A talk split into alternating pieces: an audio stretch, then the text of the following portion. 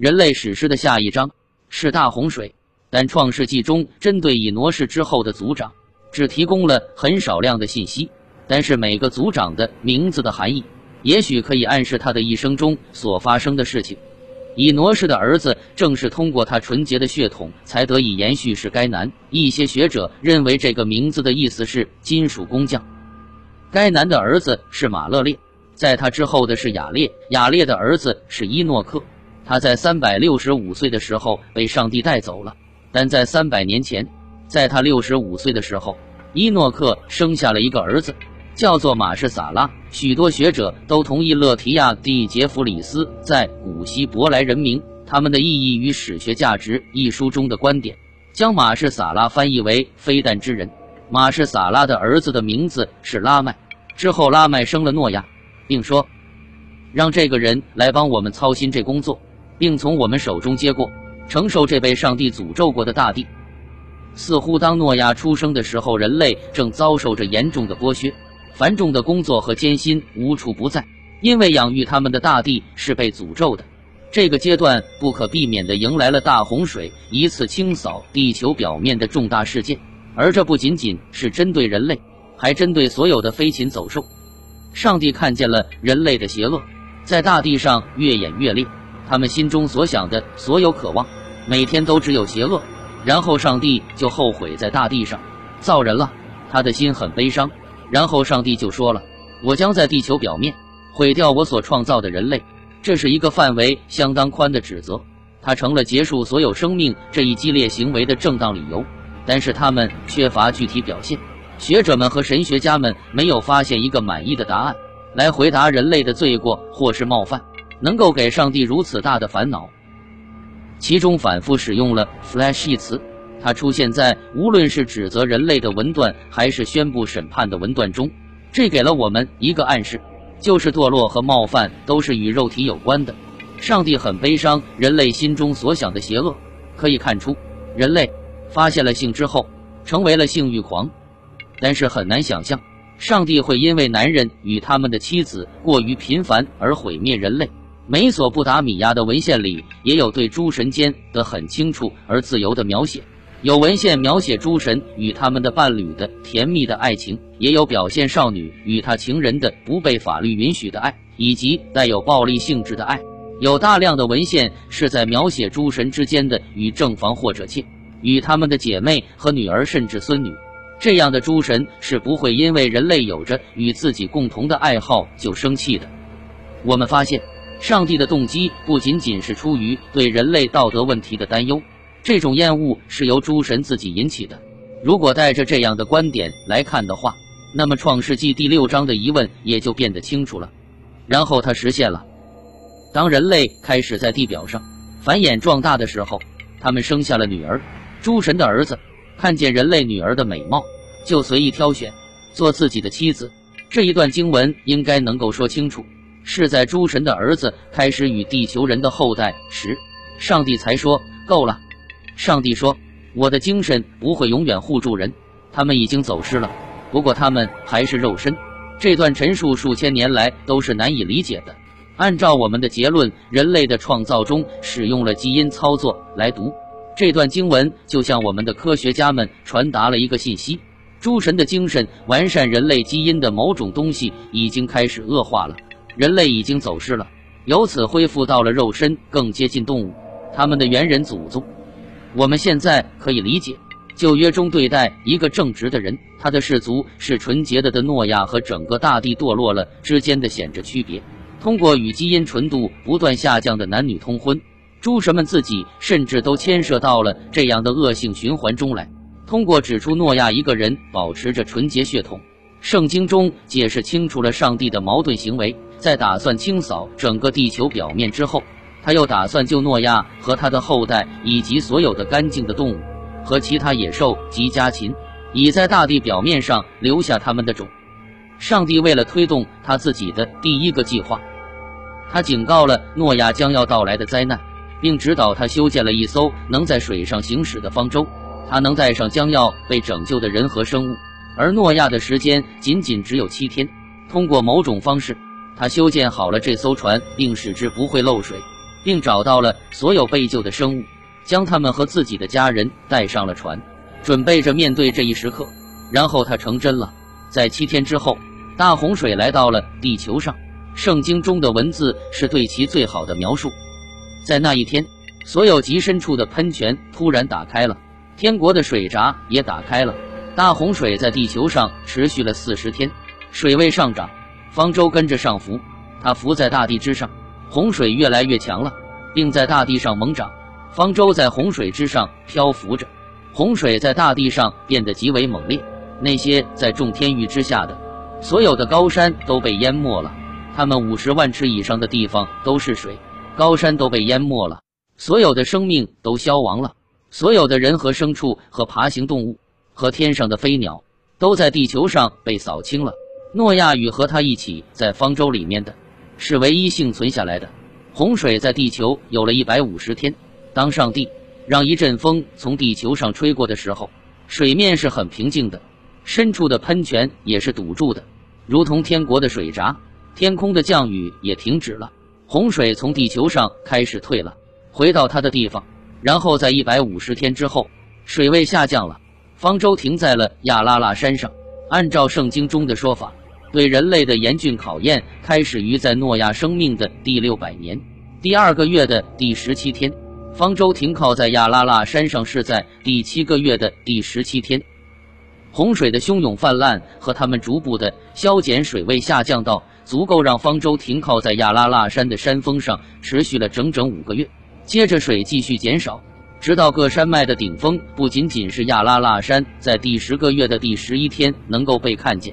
在接近三个月之后，诺亚等待着另一个四十天，然后他就放出了一只乌鸦和一只鸽子，去看看水是否从大地表面退去。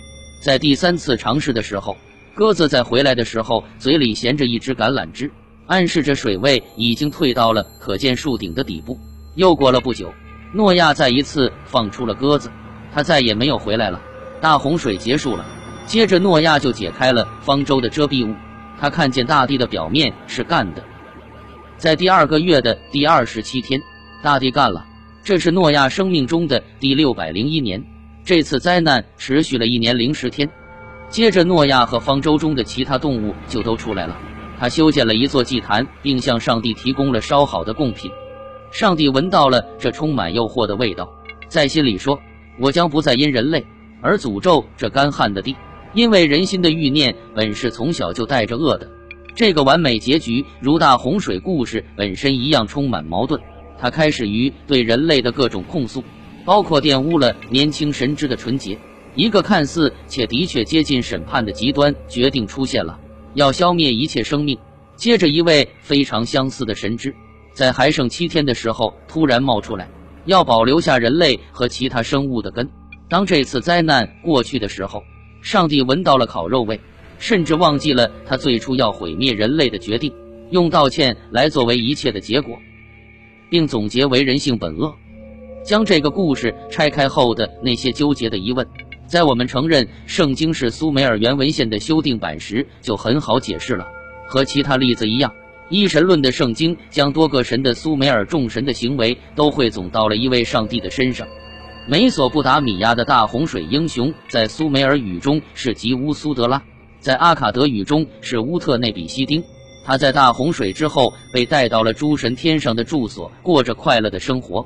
在吉尔加美神寻求不朽的过程中。最终也到了那个地方，他针对生命与死亡询问了乌特内比西丁的意见。乌特内比西丁向吉尔加美神揭开了通过吉尔加美神又向其他人类说了他的长生秘密，一个隐藏物，一个诸神的秘密——大洪水的真实故事版本。乌特内比西丁所透露的秘密，说的是在大洪水开始进攻之前，诸神成立了一个委员会，对毁灭人类一事进行表决。表决结果和他们的决定一直是保密的。然而，恩基找出了乌特内比西丁，他是舒尔帕克的统治者。恩基告诉了他即将到来的灾难。为了秘密行事，恩基是在一个芦苇瓶后面跟乌特内比西丁讲的话。刚开始，他的泄密还是很隐晦的，但后来他的警告和建议就变得很清楚了。舒尔帕克之人乌巴图图的儿子拆掉房子，建一艘船。放弃领地，求生存吧。发了假誓，让灵魂活着吧。让船带上你和所有活物之种。你将修建的那艘船，它的尺寸可要量好。与圣经中故事的对应是很明显的，一场大洪水就要来了。人类中的一个得到了预警，他用一艘特制的船拯救了自己。他要将所有活物之种带上，并拯救他们。然而，巴比伦的版本是更可信的。决定毁灭和努力挽救可不是同一个神的决议，他们是不同神之的行为。不仅如此，做出向人类提供预警并拯救人类之种的决定是一个神的叛逆行为。这位神是恩基，他采取了与众神共同决议相反的秘密行为。为什么恩基要冒险挑衅其他神之呢？他是要保存他的惊人的艺术杰作，还是要对目前正强大起来的对手他的兄弟恩利尔进行打击？在大洪水的故事中，这对兄弟间的斗争是很明显的。乌特内比西丁问了恩基一个很现实的问题：他乌特内比西丁要怎样向其他舒鲁帕克的居民解释修建这样一个奇形怪状的船，并放弃所有的领地？恩基建议他说：“你就这样对他们说，我发现恩利尔对我怀有敌意，所以我不能在你们的城里定居，也不能在恩利尔的辖区立足。”于是我将要去阿普苏，与我的主人爱生活在一起。于是恩基成为了他的借口。作为恩基的追随者，乌特内比西丁就不能再待在美索不达米亚了。那么他当然要修建一条船，这样才能到达下层世界去与他的主人艾恩基居住在一起。之后的经文显示，那个地方正在承受着旱灾或是饥荒。为了防止恩利尔看见他的离开。乌特内比西丁要确保城市里的居民相信，这是为了这土地将变得富饶丰腴。这个借口对城里的其他居民也都管用。由此误导城里的居民，没有再追问，反而帮了忙修建这个方舟。通过每天提供给他们阉牛和羊，通过向他们提供大量的葡萄汁、红酒、油和白酒，乌特内比西丁让他们工作得更快。甚至连小孩子都来为预防漏水而提沥青。在第七天，船修好了，下水十分困难，以至于他们不得不上下调整铺地的木板，直到整个建筑的三分之二都下了幼发拉底河。接着，乌特内比西丁将自己的全家和亲戚都放上了船，带上了所有活物中我所全有的，比如地里的动物和野兽。与圣经中的故事的对应，甚至具体到了七天的修建时间是非常明显的，和圣经版本中的诺亚走前一样。乌特内比西丁同样偷偷带走了所有帮助过他修船的工匠，他自己将在一个特殊信号出现的时候上船。恩基告知他是由管理喷火火箭的杀马士设置定下的时间。恩基的命令是这样的：当杀马士造出黄昏中的颤抖之时，降雨将会喷发。上你的船，用木条封住大门口。我们猜测着杀马士的火箭和乌特内比西丁的上船时刻之间的关系。这一刻的确来了，这宇宙火箭的确导致了黄昏中的颤抖，的确有了倾盆大雨。乌特内比西丁密封了整艘船，并将这个物体与它所容纳之物一并交给了普祖尔阿穆里船夫。风暴伴随着拂晓的第一丝光亮到来了。有着可怕的巨雷，一朵黑云从地平线上升起，风暴摧毁了房屋和码头，然后是水坝，黑暗来临了，将所有本来光亮的都变成黑暗的，大地像一口锅被砸碎了。南风暴吹了六天六夜，在它刮来的时候增加着速度，淹没了山脉，像一场战斗突然降临在人们头上。当第七天到来的时候，洪水带着南风暴在战斗中开始减退。他曾如一支军队在里面战斗，海水变得安静，暴风雨还是继续着，洪水结束了。我看着这天气，四处一片寂静，所有人类都归于尘土。恩利尔和众神会议的愿望实现了，然而他们有所不知，恩基的策划也成功了。飘摇在暴风和洪水之间的是一艘载着男人、女人、小孩及其他生物的船只。随着风暴的结束，乌特内比西丁打开了舱口。光亮照耀在我脸上，他环顾四周，地表就像是一个平面的屋顶。他弯下腰，坐下，哭了，眼泪从我脸上落下。他环顾四周，想要看见海岸线，他什么都没有看见。接着，出现了一个山区，船停在了救赎山。尼希尔山让船放慢了速度，船动不了了。有六天的时间，乌特内比西丁在这艘无法动弹的方舟上向外看，因为船被架在了救赎山的山峰上。接着，就像诺亚那样，他放出一只鸽子去寻找能够落脚的地方，但是他又飞了回来。一只燕子飞出去，又飞了回来。接着又放出了一只乌鸦，它飞走了，找到了落脚地。乌特内比西丁就放下了所有与他一起的飞鸟和走兽，自己也出去了。他修建了一座圣坛，并提供了贡品，和诺亚所做的一样。此时又出现单神和多神的不同。当诺亚提供烧烤的贡品时，耶和华闻到了诱人的味道；而当乌特内比西丁提供贡品的时候，诸神闻到了香味，诸神闻到了甜美的香味。诸神像苍蝇一样聚拢在贡品上，在创世纪版本的故事中，是耶和华发誓永不再毁灭人类；而在巴比伦版本的故事中，是大女神发誓说：“我不会忘记，我将不会忘记这些日子，永远不要忘了他们。”然而，这并不是目前最紧要的问题，因为当恩利尔最终也到达了这个地方的时候，他感兴趣的可不是食物，看见竟然还有生物活着，他就像疯了似的。还有什么活着的逃掉了吗？没有人能在这场毁灭中幸存。他的儿子和继承人尼努尔塔立即指向恩基。除了爱，还有谁会有这样的计划呢？只有爱是知道每一个细节的。而恩基完全没有否认这件事，他给出了地球历史上最强有力的反驳之一。他称赞恩利尔的睿智，并指出恩利尔不可能是无理智的，是一个现实主义者。恩基以承认的方式来否认。可不是我泄露了诸神的秘密，他说，我仅仅是让一个人，一个非常睿智的人，凭借他自己的智慧来推断诸神的这个秘密到底是什么。而如果这名地球人的确有这么聪明，那我们就不能忽略他的才能。所以现在就以我的来对待他吧。所有吉尔加美神史诗所陈述的这些，就是乌特内比西丁告诉吉尔加美神的诸神的秘密。接着，他告诉了吉尔加美神这个事件的终了。在受了恩基的辩论的影响后，恩利尔因此就上了船，用手抓住我。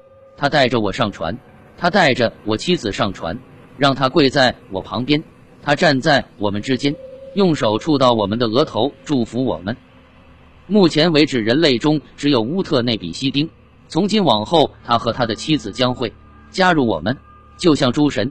乌特内比西丁将居住在远方，住在水之口。接着，乌特内比西丁就像吉尔加美神总结了自己的故事。在他被带去住在远方之后，阿努和恩利尔赐予他生命，就像一位神一样了；赐予他永生，就像一位神一样了。但是，对普遍人类而言，到底发生了什么呢？圣经中这个故事的结尾是上帝的应允和祝福，丰收并多产。美索不达米亚版本的大洪水故事，同样在故事的结尾讲到了人类的再繁衍。一个正好在讲到这部分事件时不幸破损的文献，延及了人类种别的建立，让人类中出现第三个种类，让这发生在人类之中：会生孩子的女人和不会生孩子的女人。这里显然将有新的准则。人类这一族群的规则，让男人和年轻处女，让年轻的处女。年轻男人和年轻处女，当床已经铺好，就让这女子和她的丈夫睡在一起。恩利尔被恩基以智谋取胜，人类被拯救了，并被允许繁殖。再一次，诸神向人类展开了地球之门。